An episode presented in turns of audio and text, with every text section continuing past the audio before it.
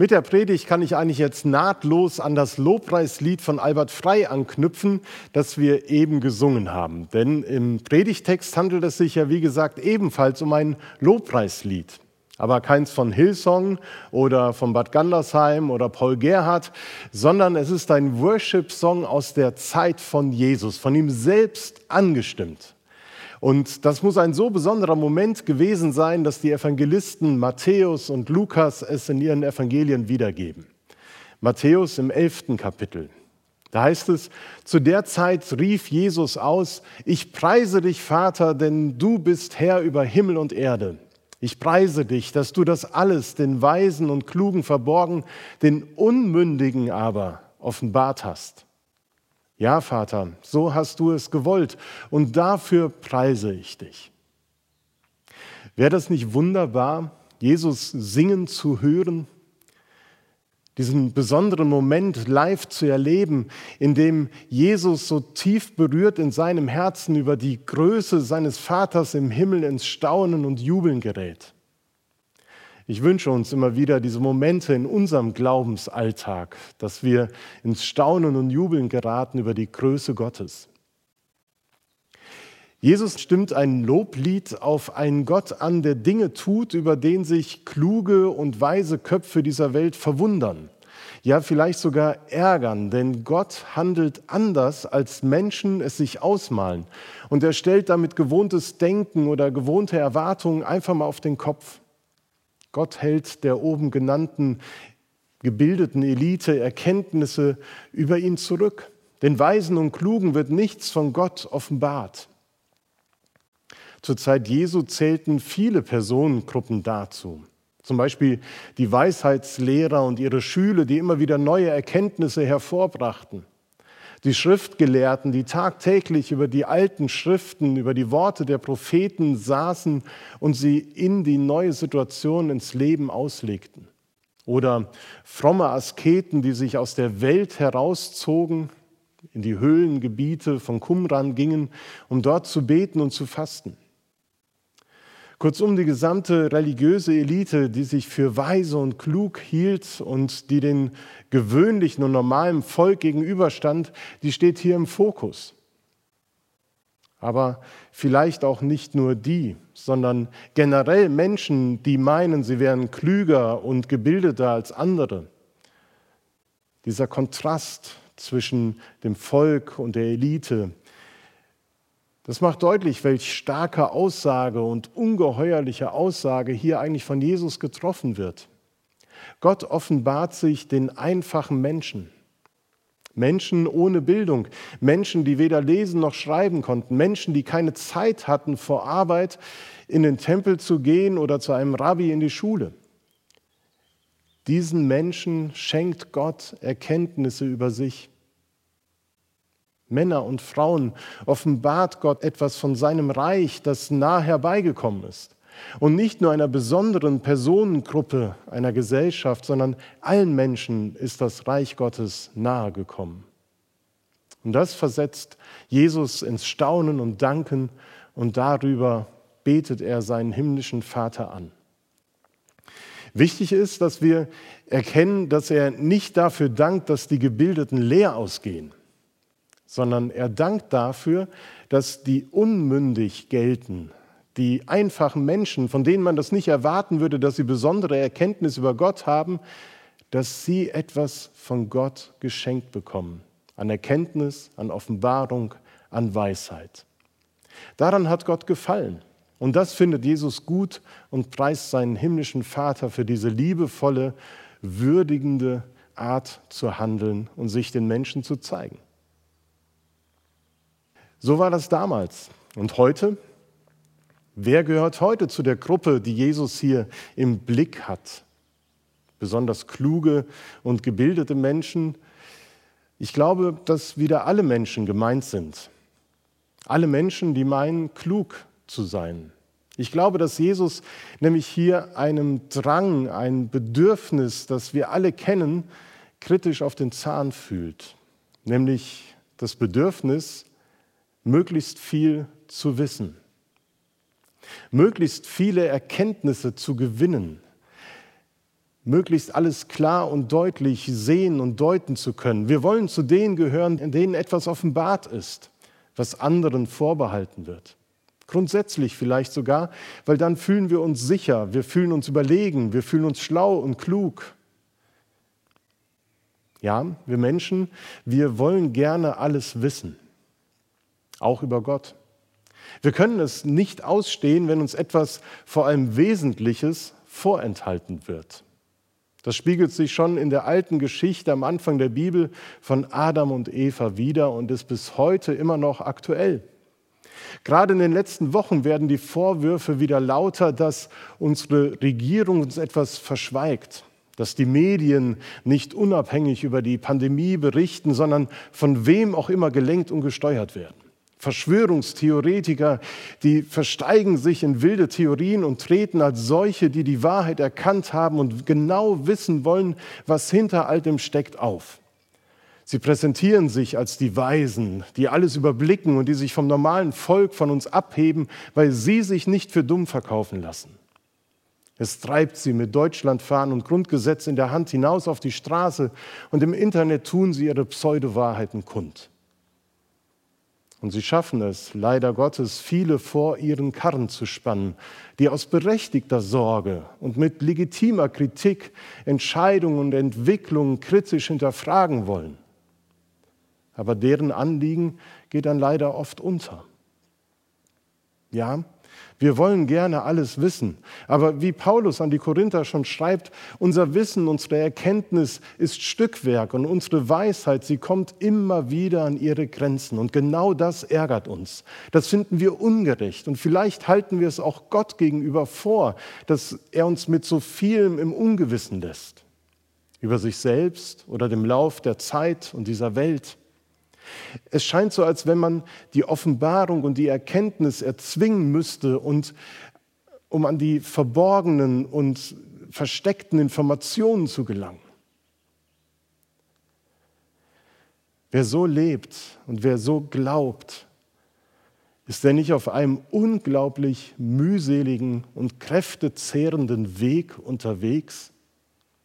Wer nicht akzeptieren will, dass etwas verborgen bleibt, der legt sich doch ein unglaublich schweres Joch auf die eigenen Schultern. Und der hat etwas Wesentliches vom christlichen Glauben aus dem Blick verloren. Denn es geht im Glauben an Christus nicht einfach nur um Wissen und Verstand, sondern es geht um gelebte Beziehung. Es geht nicht darum, immer mehr Erkenntnisse zu gewinnen und schlauer als andere zu werden, sondern es geht um ein Beziehungsgeschehen. Und diese Beziehung, die ist vor allen Dingen von Vertrauen geprägt. Christen vertrauen auf Gottes Liebe und Gnade. Sie vertrauen auf seine Güte und Barmherzigkeit, die jeden Morgen neu ist. Nach dem Lobpreis von Jesus folgt eine Einladung. Eine Einladung, zu eben genau diesem Vertrauen. Jesus lädt ein, kommt her zu mir alle, die ihr mühselig und beladen seid. Ich will euch erquicken. Nehmt auf euch mein Joch und lernt von mir, denn ich bin sanftmütig und von Herzen demütig. So werdet ihr Ruhe finden für eure Seelen. Denn mein Joch ist sanft und meine Last ist leicht. Wer Gott Vertrauen schenkt, Wer auf seine Barmherzigkeit und Güte traut, der muss nicht alles wissen, weil er zutiefst davon überzeugt ist, dass Gott es gut mit ihm meint. Wenn ich akzeptiere, dass mir manche Erkenntnisse über Gott und das Weltgeschehen verborgen bleiben, dann bedeutet das für mich Entlastung, weil ich mich in Gottes Hand geborgen weiß. Dann kann ich befreit Gott dafür danken und sagen, Gott, du hältst mir manches vor meinen Augen verborgen und das ist vielleicht auch gut so, dass ich nicht alles weiß, denn du überblickst alles. Danke aber, dass da noch so viel mehr ist, dass ich im Laufe meines Lebens entdecken darf. Über mich, über dich, über die Welt, über die Gemeinde. Und ich möchte gespannt mein Leben und meinen Glauben gestalten und immer wieder neugierig darauf sein, immer mehr zu erkennen und dich zu verstehen. Wenn ich akzeptiere, dass Gott mir nicht alles von sich offenbart, heißt das eben nicht, dass ich aufhöre, mir Gedanken über Gott und die Welt zu machen. Es heißt nicht, dass ich aufhöre, in seinem Wort zu forschen und mich auch kritisch mit Glaubensfragen und Themen beschäftige. Im Gegenteil, ich bleibe neugierig und ich möchte Neues über Gott erfahren und warte auf den Zeitpunkt, wo Gott mir diese Erkenntnisse schenkt. Ich bleibe herzlich eingeladen, Theologie zu treiben, was nichts anderes bedeutet, als Gott mit dem Verstand zu lieben. Und dann sprechen wir eben von einer besonderen Art von Wissen, von einer Art heiligem Wissen, dass ich nicht aufgrund meiner besonderen Intelligenz oder meinem Willen möglichst viel mir davon anzueignen gewinne, sondern dass jeder Mensch gewinnen kann, weil es ihm Gott offenbart. Das hört sich auch so hochtrabend und geistlich an, dieses Wort des Offenbarens, der Offenbarung. Aber eigentlich meint das etwas ganz Schlichtes und trotzdem so Bedeutendes. Man kann es auch anders ausdrücken. Wenn Menschen ihr Herz für Gottes Liebe öffnen, dann sehen sie Dinge klarer, dann blicken sie tiefer dann sehen sie hinter das Vordergründige. Die Liebe Gottes, die ausgegossen ist in unsere Herzen, sie ermöglicht Erkenntnisse, die weit über das hinausgehen, was man auf Universitäten studieren, in Podcasts hören, in Büchern und Zeitschriften lesen könnte. Gott ist Liebe. Durch seine Liebe werden uns Geheimnisse offenbart, zu der unser Gehirn, unsere Ratio niemals in der Lage wären die Liebe Gottes, sie öffnet uns Türen und lässt uns dahinter schauen.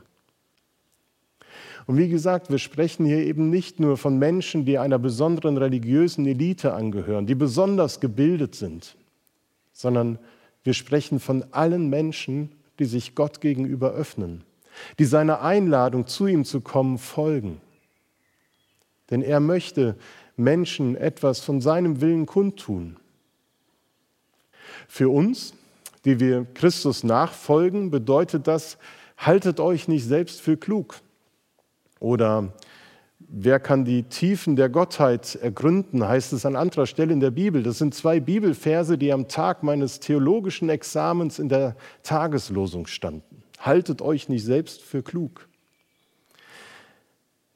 Ich glaube, es ist wichtig, das immer wieder neu wahrzunehmen. Es bedeutet nämlich zu akzeptieren, dass man immer ein Lernender ist und bleibt. Wir bleiben immer darauf angewiesen, dass uns der Schöpfer die Augen und das Herz öffnet für neue Erkenntnisse.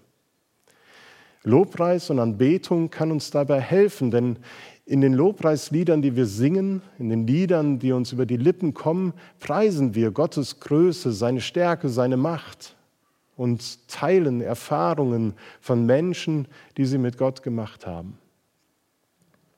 Wir werden eingeladen, in den Lobpreis Gottes, in den Lobpreis Jesu einzustimmen und von Jesus zu lernen. Und auch das, was wir von Jesus lernen, das stellt das Gewohnte auf den Kopf. Das Loblied von Jesus bejubelt, dass die üblichen Machtverhältnisse umgekehrt werden. Wir sollen von Jesus nicht lernen, wie wir durchsetzungsstarke, erfolgreiche, angesehene und bewunderte Menschen werden, sondern wir sollen von ihm lernen, wie man sanftmütig wird, wie man demütig wird, wie man gut mit anderen Menschen umgeht und das Wohl des Nächsten im Blick hat und nicht den eigenen Vorteil.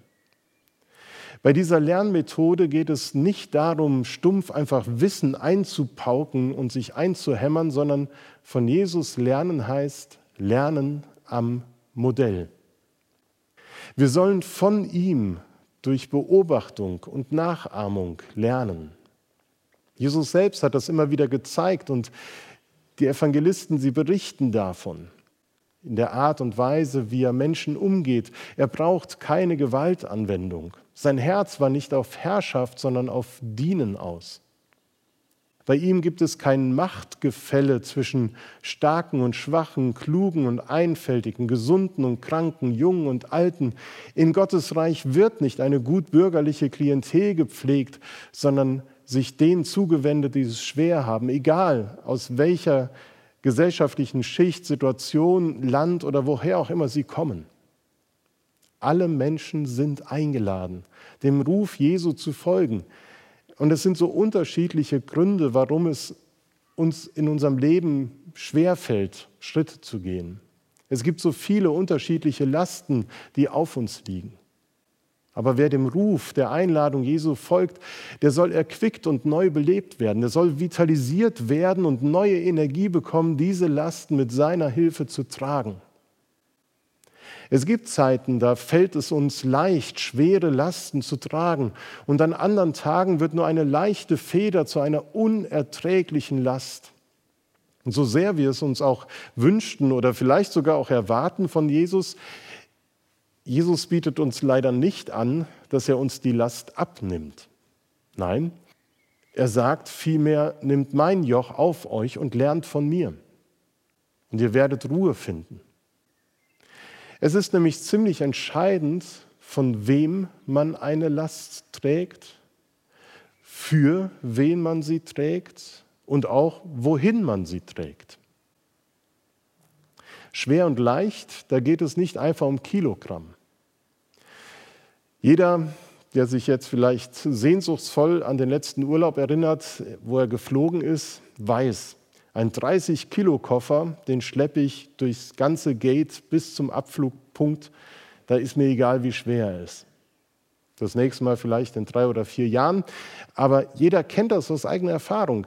Wenn man weiß, oben auf dem Gipfel habe ich eine so unglaubliche Aussicht, dann nehme ich die Last und Mühe des Aufstiegs auf mich weil es sich lohnt, weil es Sinn macht.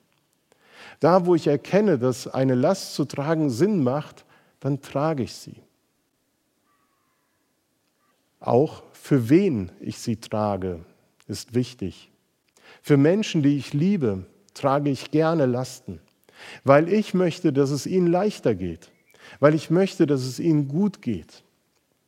Für Menschen, die wir lieben, nehmen wir viele Lasten auf uns. Aber dann gibt es eben noch die Lasten, die uns schwer drücken, die uns niederhalten.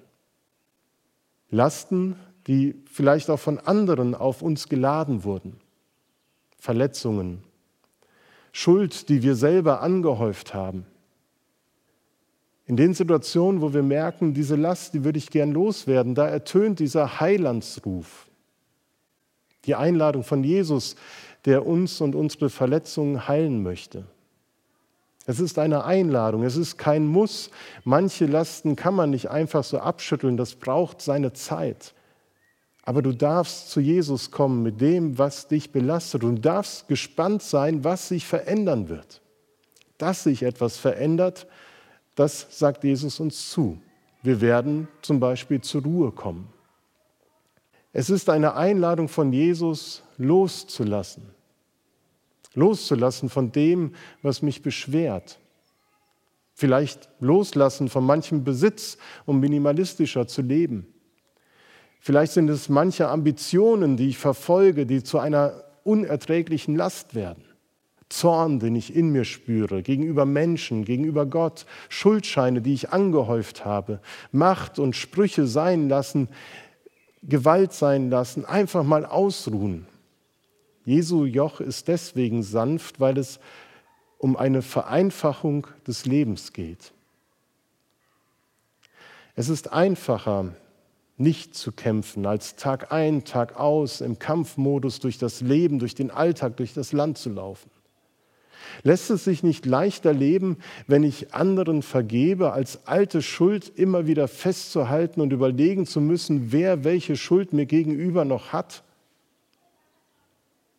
Es ist wichtig, auch sich darüber Gedanken zu machen und eine Antwort auf die Frage zu finden, wohin trage ich meine Last? Wo finde ich Erleichterung?